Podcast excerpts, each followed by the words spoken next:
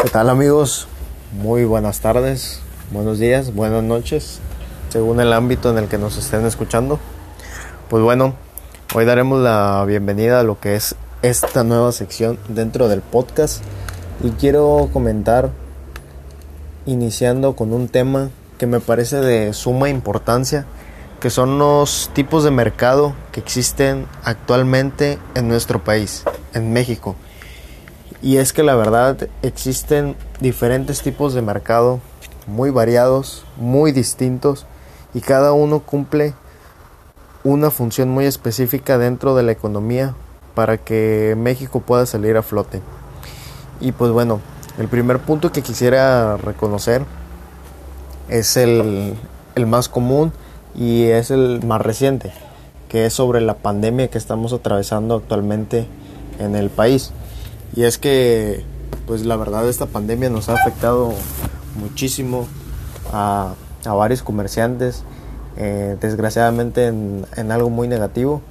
Y es que, pues, en la mayoría de los comercios de México, la, la pandemia vino a afectarlos, ya que en su mayoría estos comercios son del tipo presencial y es de interactuar muy seguido con la gente. Y esta pandemia, pues, es un virus el cual nos, nos afecta ya que se transmite de manera de manera este muy muy este muy rápida y se va difundiendo a través del contacto físico de, de por medio del aire y por la mala contaminación que pues igual existe en el país. Debido a esto no podemos tener este un contacto físico ni cercano con la gente porque pues este virus puede afectarnos de esa manera simplemente con el contacto o estar a algunos escasos metros de alguna persona. Y esto ha afectado ya que nos ha obligado a cerrar varios comercios y tener las puertas cerradas para atender a, a la gente a como estamos acostumbrados. Y pues bueno esto afecta ya que si no, no hay comercios abiertos, la economía está totalmente parada. Por lo cual nosotros no podemos estar dando un flujo a lo que es la economía del país. Esto nos afecta pues a nivel nacional ya que ha habido muchísimos casos de desempleo, sumándole lo que es la pandemia, muchas muertes, muchos descensos. Desgraciadamente es un, un tiempo por el cual estamos afrontando, algo muy feo, nunca antes visto de esta magnitud. Y pues bueno, aclarado el punto de lo que fue la, la pandemia y que aún sigue latente, quisiera abrir espacio a lo que son los tipos de mercados en México. Y es que, como ya lo había comentado, México tiene mucha variedad de mercados. Y pues esto lo hace un país muy rico, ya que principalmente nos beneficiamos por tres tipos de mercados, que es el mercado primario, el mercado secundario y el mercado terciario.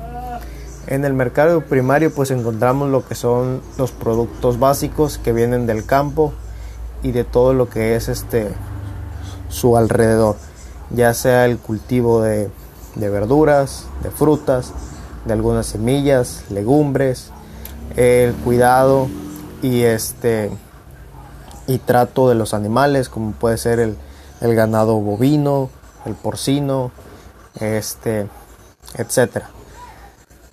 Estos, estos son los principales este, mercados en los cuales México se ve, se ve muy beneficiado y es por lo cual mantiene en una constante economía muy buena a, a nuestro México, ya que actualmente pues nos encontramos dentro de las 15 potencias de lo que son en el mundo, a nivel mundial.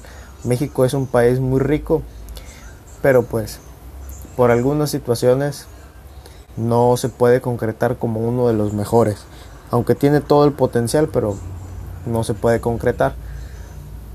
Debido a la mala la mala distribución de lo que son estos recursos.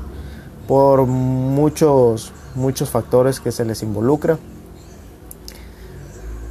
Y este, ese es uno de los grandes motivos que igual este, detienen a México para, para ser una gran potencia mundial a pesar de que tiene las herramientas. También quisiera comentarles sobre el comercio secundario. En el comercio secundario ya tenemos industrias que procesan los alimentos que les he comentado que vienen del, del mercado primario, pues ya vienen a, a, este, a procesar los alimentos.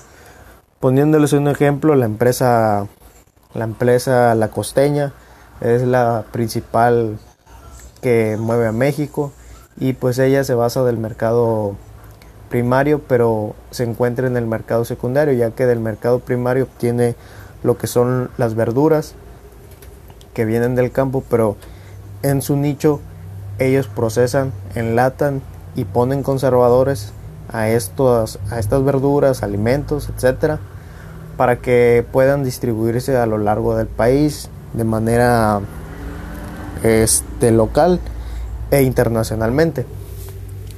De ahí e igual tenemos este el mercado, el mercado terciario.